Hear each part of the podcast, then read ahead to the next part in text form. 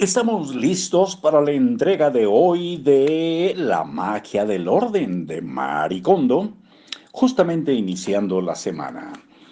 Aquí en Libros para Oír y Vivir. Cómo ganar confianza en la vida mediante la magia de la organización. He llegado a la conclusión de que mi pasión por organizar fue motivada por el deseo de que me reconocieran mis padres y un complejo relacionado con mi madre. Al ser la segunda de tres hermanos, no recibí mucha atención de mis padres después de cumplir tres años. Por supuesto, esto no fue intencionado, pero al estar en medio de mi hermano mayor y mi hermana menor, no pude evitar sentirme así. Mi interés en las labores del hogar y la organización comenzaron cuando yo tenía unos cinco años. Y creo que a mi manera trataba de no dar problemas a mis padres. Era evidente que estaban, estaban ocupados cuidando a mis otros dos hermanos. También fui consciente a muy temprana edad de la necesidad de no depender de otras personas. Y, por supuesto, Quería que mis padres me elogiaran y me prestaran atención. Desde que empecé a ir a la escuela usé un despertador para levantarme antes que los demás. No me gustaba depender de otros.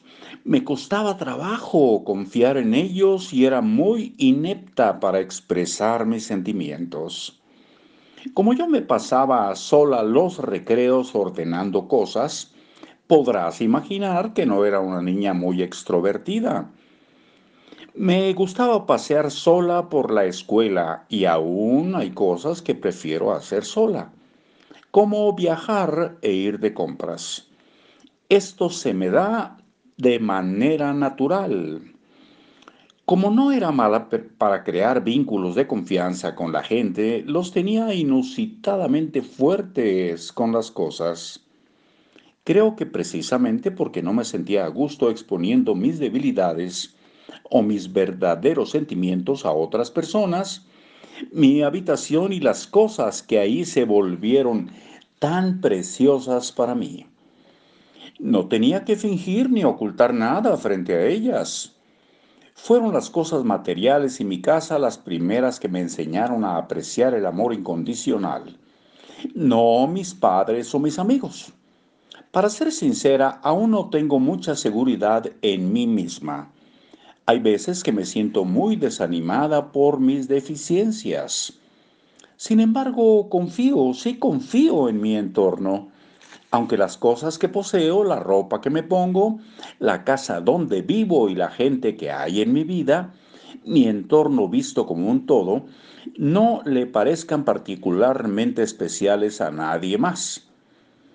Yo me siento confiada y extremadamente agradecida de estar rodeada por lo que amo, por cosas y personas que son para mí todas y cada una preciosas y muy queridas. Todas ellas me dan la confianza a que estaré bien.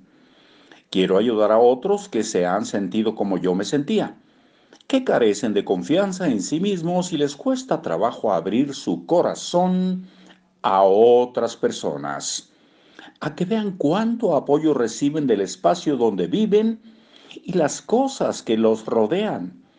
Por esta razón dedico mi tiempo a visitar los hogares de otras personas y les enseño a organizar. Y para mañana apego al pasado o ansiedad por el futuro. Hasta luego.